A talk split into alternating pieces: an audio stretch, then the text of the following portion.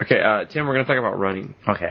Now, we've been running the last couple nights. Yeah, that's true. Yeah, and uh, you're much faster than me. Mm. You're a fast runner. Mm. Um, how often do you run?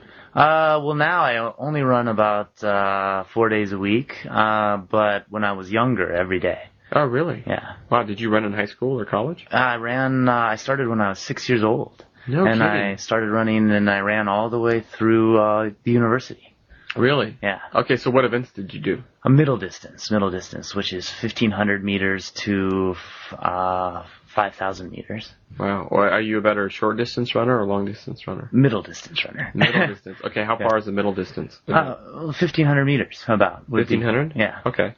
Uh, what's your fastest time for 1500 meters? Uh, three, uh, about 347.